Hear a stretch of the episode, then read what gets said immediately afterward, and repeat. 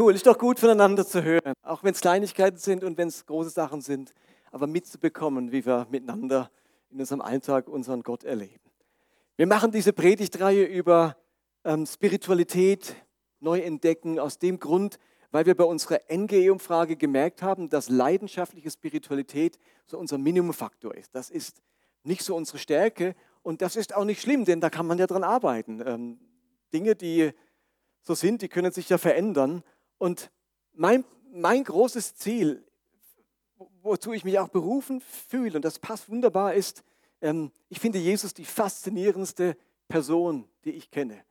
Und ich möchte mithelfen, dass Menschen diesem Jesus leidenschaftlich nachfolgen. Das ist für mich ein ganz großes Ziel und Motto. Und ich habe mir für mich selber vorgenommen, ich möchte nicht aufhören, für Jesus zu brennen. Ich möchte nicht aufhören, für diesen Jesus zu brennen. Und ich möchte alles dafür tun, was es braucht, um brennend zu bleiben. Und ihr wisst alle selber, dass das nicht immer einfach ist. Aber egal in welcher Lebensphase ich stecke, egal in was für eine Situation ich äh, hineingerate, egal wie ich über meine Spiritualität, welche ich gerade leben muss, egal wie die Umstände sind, ich möchte nicht aufhören, fasziniert zu sein von diesem Jesus und ihm begeistert nachfolgen.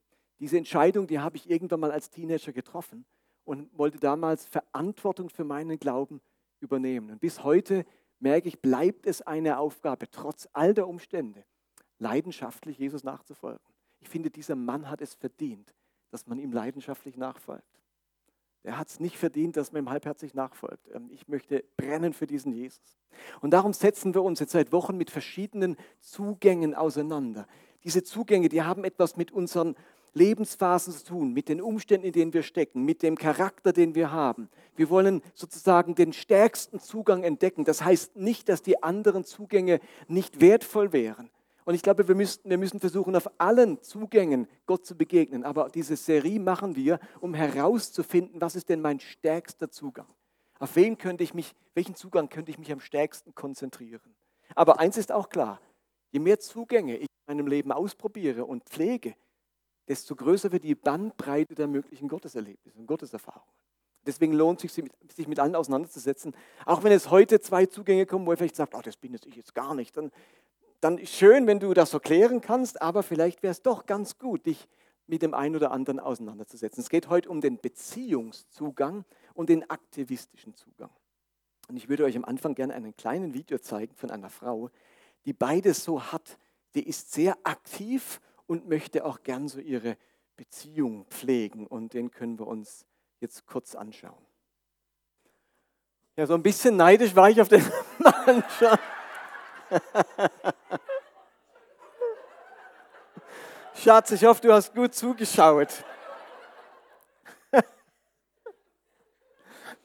Also das ist eine aktivistische Frau gewesen, die die Beziehung zu ihrem Mann pflegen möchte. Es geht also heute um den Beziehungszugang als, alles erst, als allererstes. Dann machen wir einen kurzen Unterbruch und dann kommen wir zum zweiten Zugang. Der Beziehungszugang.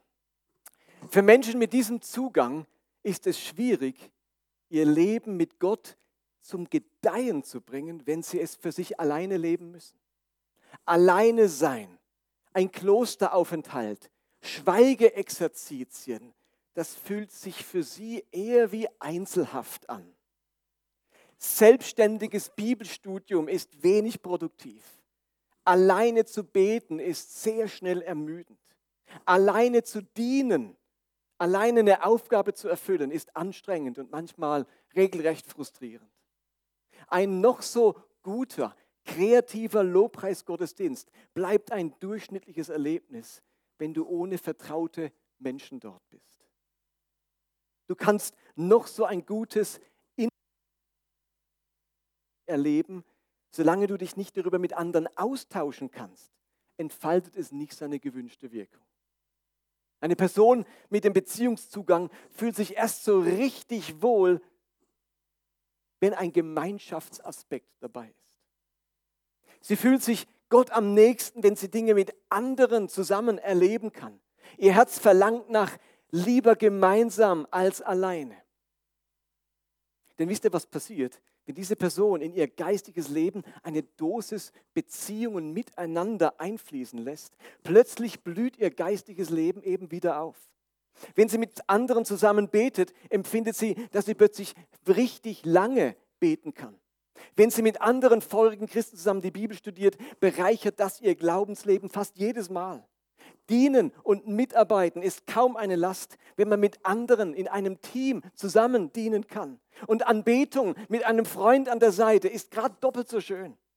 Menschen mit diesem Zugang fühlen sich durch ganz viele Geschichten und Vorbilder in der Bibel bestätigt, denn ganz viele Menschen in der Bibel hatten genau diesen Zugang. Ich finde, einer der wichtigsten Verse, der die Gemeinschaft von Menschen und die Gegenwart Gottes in einen engen Zusammenhang bringt, ist, steht im Matthäus-Evangelium. Also Gegenwart Gottes und Gemeinschaft mit Menschen in einem Satz. Wisst ihr, welcher Satz das ist? Genau. Das ist der Klassiker, denn wo zwei oder drei in meinem Namen zusammen sind, da haben sie Spaß. Da ist mehr als Spaß. Da bin ich in ihrer Mitte. Also Jesus selbst verknüpft seine Gegenwart mit Gemeinschaft. Genau das erleben diese Typen. Dort, wo Menschen zusammenkommen. Dann, wenn zwei oder drei Leute zusammen sind, um die Bibel zu lesen, zu beten, anzubeten, auszutauschen, zu dienen, dann ist Christus gegenwärtig.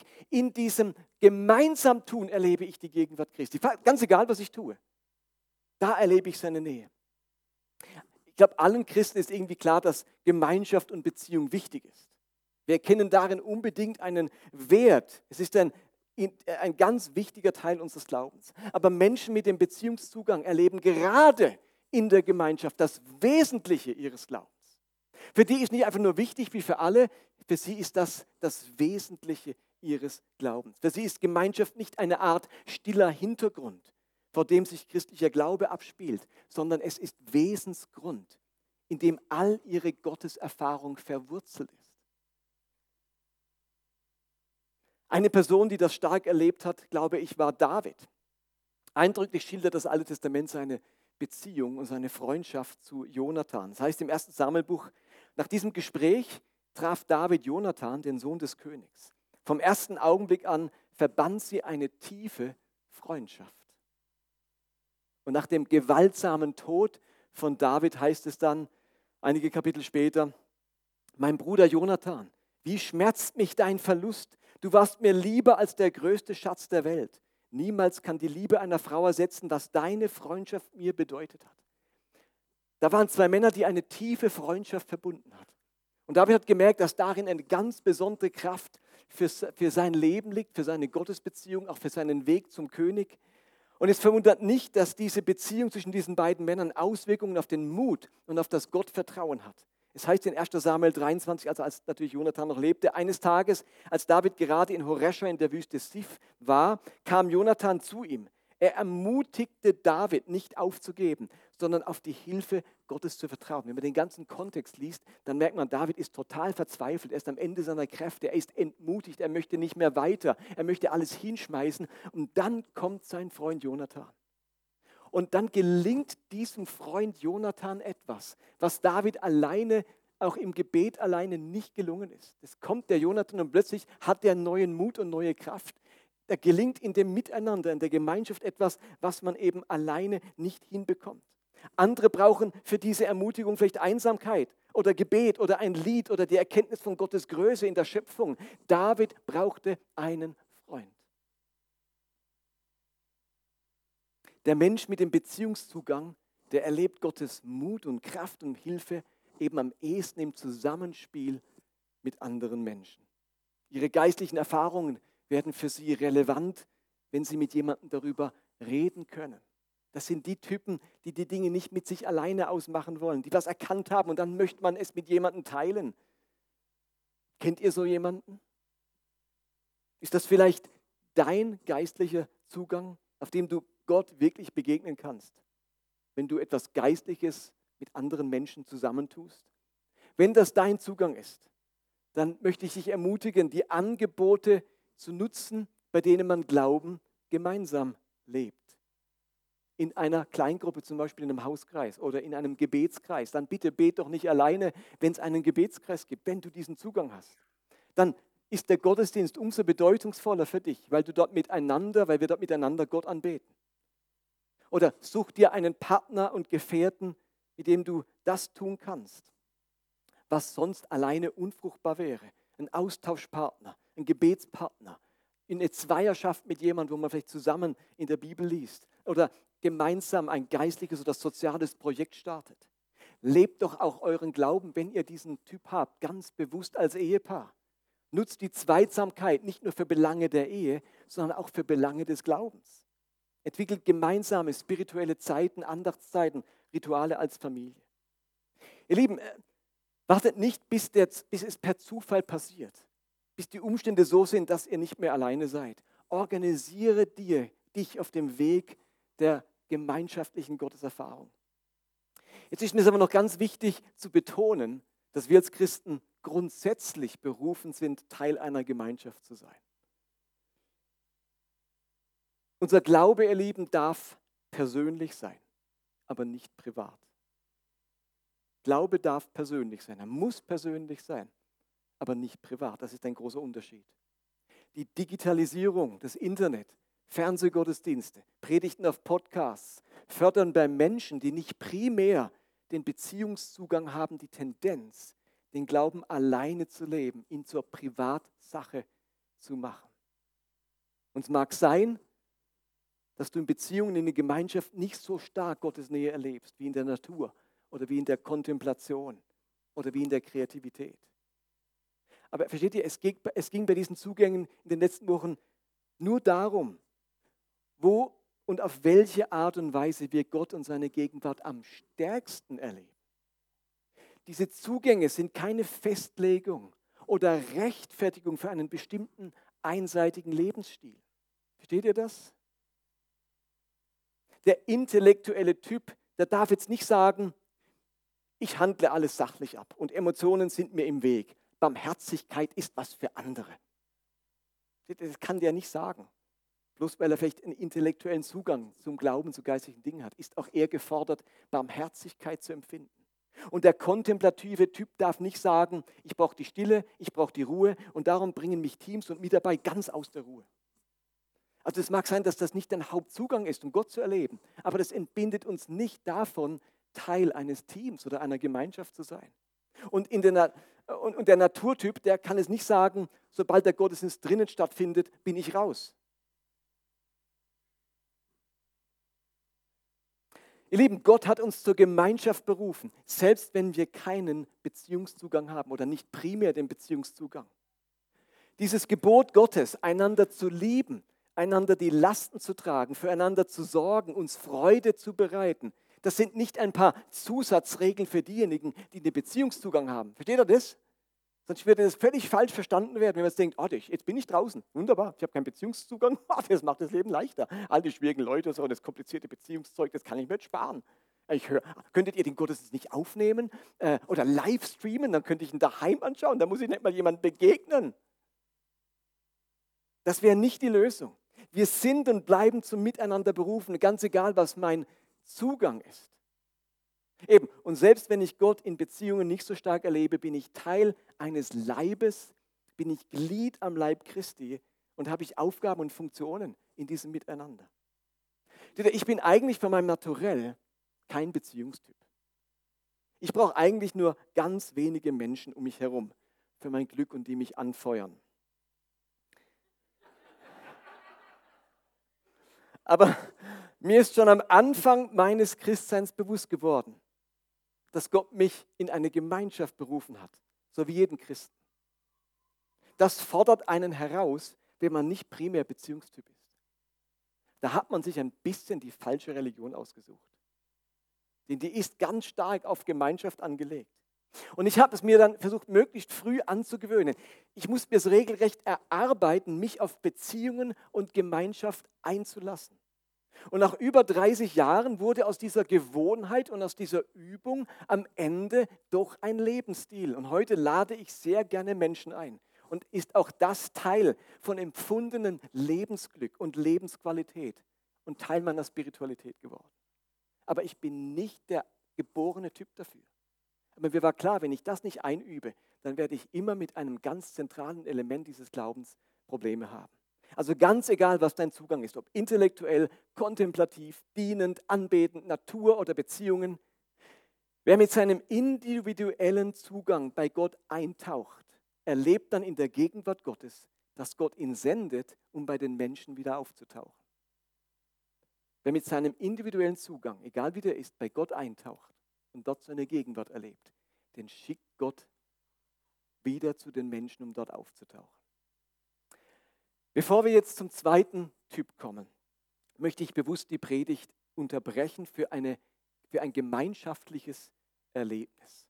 Wir haben vorhin die eine Aussage gehört, wo zwei oder drei in meinem Namen versammelt sind, bin ich mitten unter ihnen. Das ist ein ganz großartiger Vers. Es gibt nochmal so einen ähnlichen Vers aufs Gebet bezogen, der auch die Wirksamkeit von Gemeinschaft betont.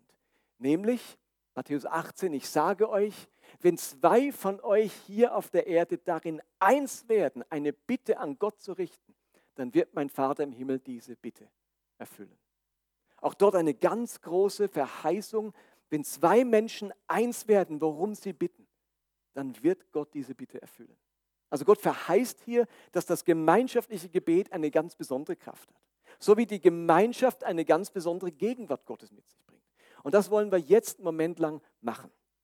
Das heißt, die Idee wäre, dass ihr zu zweit oder zu dritt die Köpfe so zusammensteckt, dass ihr euch nicht die ganze Zeit anhaucht und anspuckt, sondern vielleicht mit dem Blick nach vorne.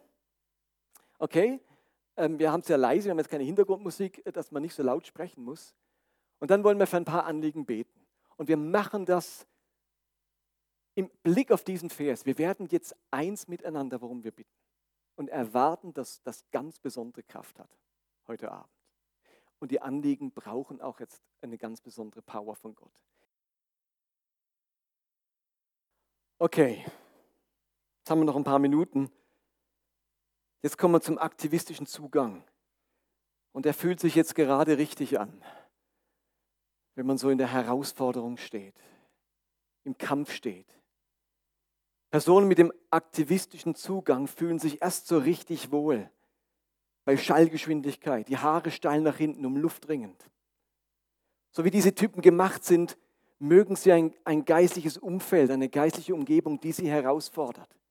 Wenn sie am Limit, am Rand ihrer Kraft sind, dann fühlen sie sich Gott besonders nahe. Und dann rufen sie Gottes Namen mit großem Ernst an, oh Gott, oh Gott, oh Gott, hilf, rette, bleibe bei uns. Wenn man diese Typen nicht versteht, können sie einen verrückt machen. Sie, stein, sie, sie scheinen ständig größere Bissenreich Gottes Arbeit abzubeißen, wie sie schlucken können.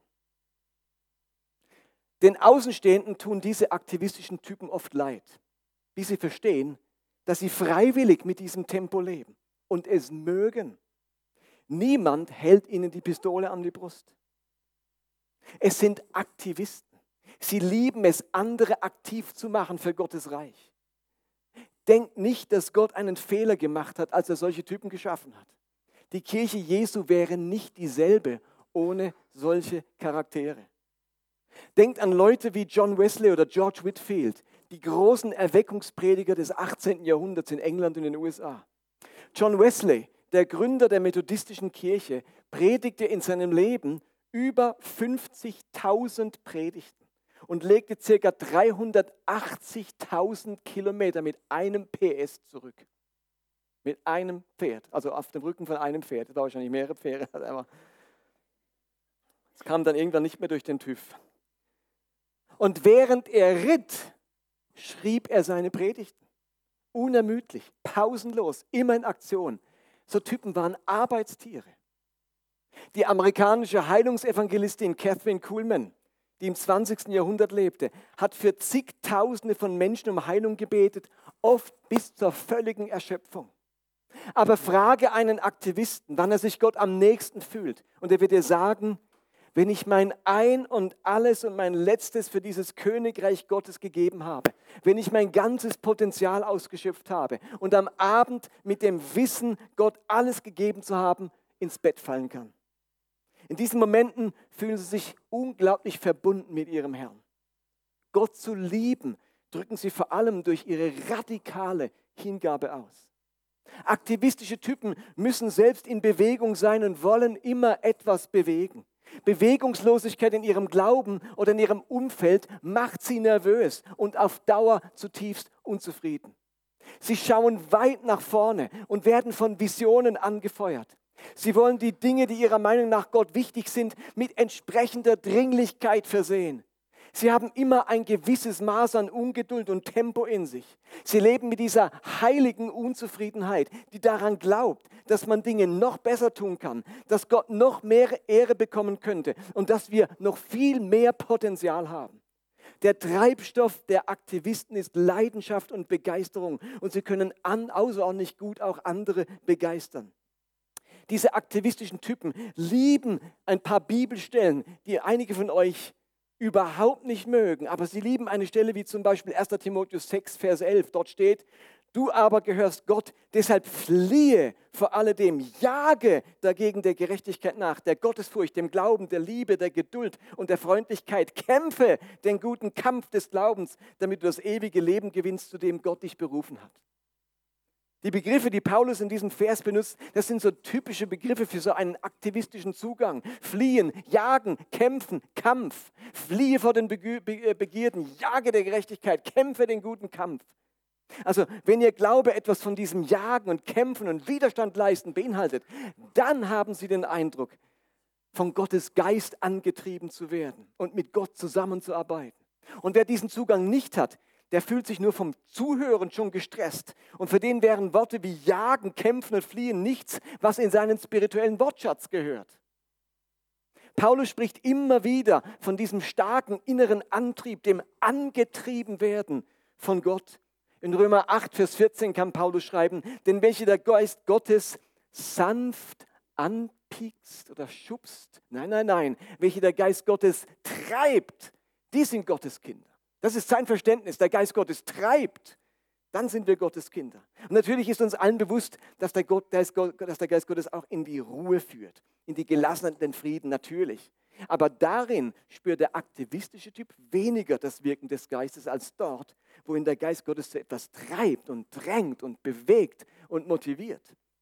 Oder in 2. Korinther 5 sagt Paulus, denn die Liebe Christi drängt uns, da wir erkannt haben, dass einer für alle gestorben ist und so alle gestorben sind.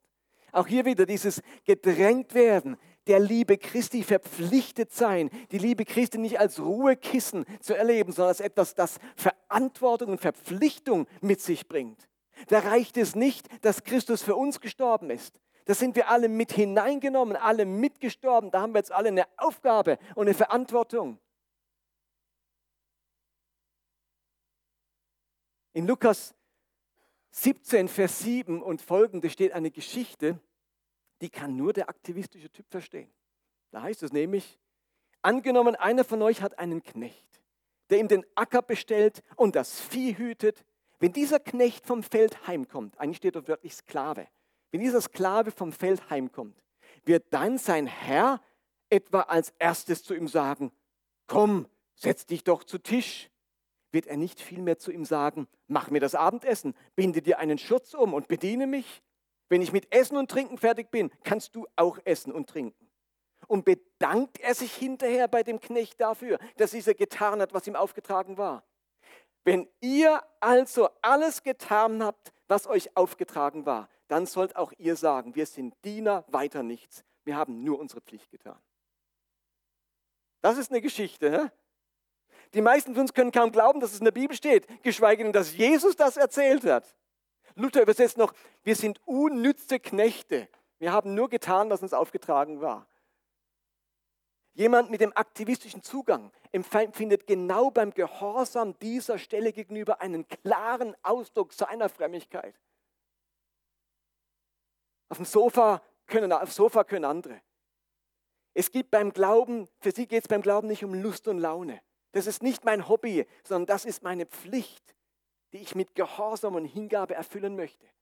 Wenn meine Kraft am Ende ist, dann erlebe ich die Kraft Gottes. Gott ist in, der, in den Schwachen mächtig. Wenn ich also nicht mehr kann, wenn ich am Ende bin, wenn ich herausgefordert bin, dort ist Gott mächtig. Oder im Psalm 18 steht, Gott rüstet mich mit Kraft und macht meine Wege ohne Tadel. Er macht meine Füße gleich dem Hirschen und stellt mich auf meine Höhen. Er lehrt meine Hände streiten und meinen Arm den ehernen Bogen spannen. Du gibst meinen Schritten weiten Raum, dass meine Knöchel nicht wanken. Ich will meinen Feinden nachjagen und sie ergreifen und nicht umkehren, bis ich sie umgebracht habe. Denn mit meinem mit dir kann ich Kriegsvolk zerschlagen und mit meinem Gott über Mauern springen. Das ist das Lebensgefühl des aktivistischen Typen. Was macht der Text mit euch? Ist euch wohl beim Lesen dieser Worte mit Kraft rüsten, Füße wie Hirsche, er lernt mich streichen, äh, streiten, streichen, vielleicht auch beim Gemeindeumbau, äh, macht meine, macht meine Welt groß, gibt den Schritten weiten Raum, unermüdlich sein, mit Gott über Mauern springen. Ihr spürt den Tatendrang dieser aktivistischen Typen. Zu viel Meditation und Kontemplation und Beschaulichkeit erstickt das Leben im aktivistischen Typen. Die, die aktivistischen Typen sind ein bisschen wie ein e, E-Bike. Der Motor springt nur an, wenn man tritt. Die Aktivisten sind keine Mofa-Fahrer. Einfach nur Gas geben. Es sind E-Bike-Fahrer. Sie treten in die Pedale mit dem Glauben, wenn ich in die Pedale trete, dann schaltet der Motor dazu.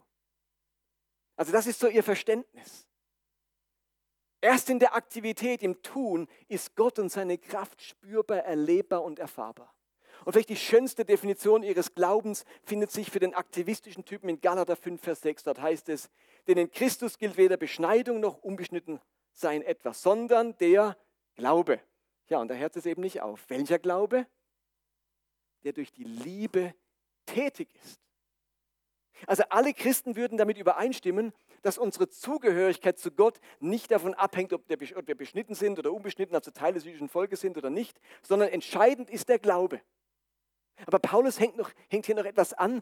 Er qualifiziert diesen Glauben noch. Es geht nicht um einen Glauben, der sich in dieser Zugehörigkeit zu Gott ausruht.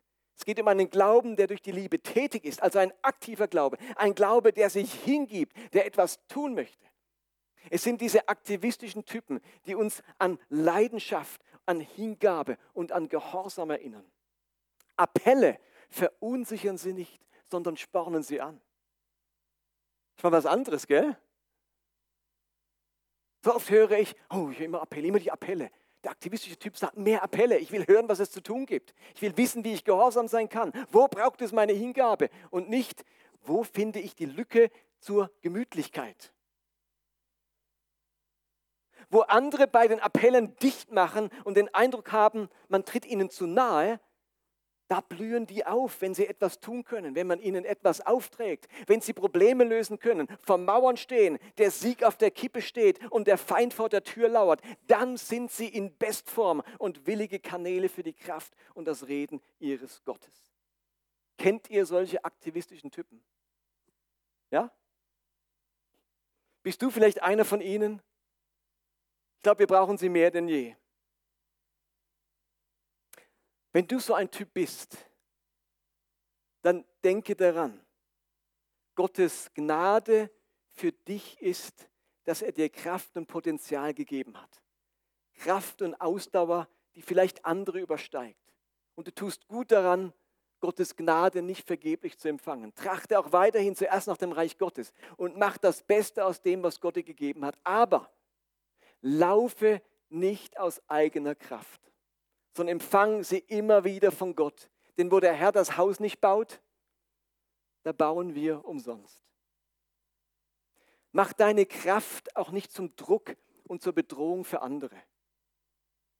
Gott hat dir diese Kraft zum Dienen gegeben, nicht zum Fordern.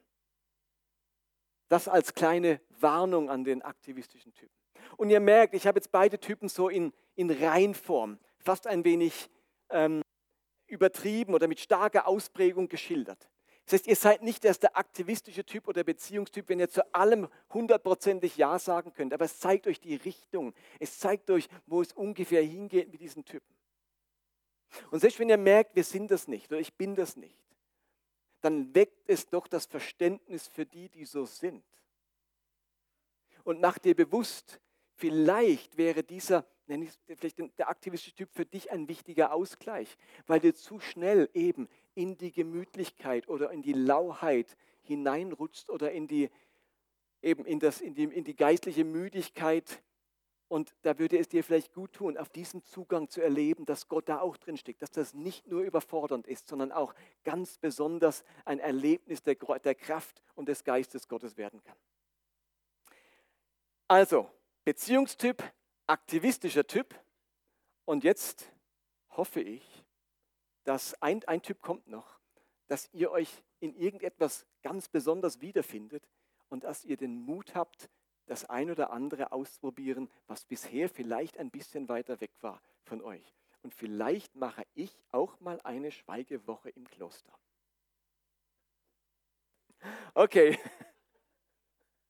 lasst uns aufstehen und beten. Jesus, wir wünschen uns, dass in uns ein Feuer brennt, dass wir dir wirklich leidenschaftlich nachfolgen können. Und ich möchte dich bitten, dass wir als ganze Gemeinde mehr und mehr herausfinden, was das für uns persönlich heißt. Hilf uns, uns auf Dinge einzulassen, die uns vielleicht auch ein wenig fremd sind. Und hilf uns ganz besonders, das zu pflegen, was unseres ist, wo wir am meisten einen Zugang haben zum Reich Gottes und zu dir. Und wir bitten dich, Vater, begegne uns. Lass uns Begegnungen mit dir haben in unserem Alltag, an unserer Arbeitsstelle, in unseren Familien, in unseren Herausforderungen, in unserer Stille, wo auch immer wir sind. Lass uns dir begegnen. Ich bitte dich, dass das zu einer Erfahrung wird, die bei Elia weit verbreitet ist. Menschen begegnen dir. Und wir bitten dich nochmals, dass du gerade jetzt der Familie Sturm begegnest, dort im Krankenhaus, auch zu Hause, Jasmin mit den drei anderen Kindern, begegne auch ihnen und schenk ihnen deine Kraft. Amen.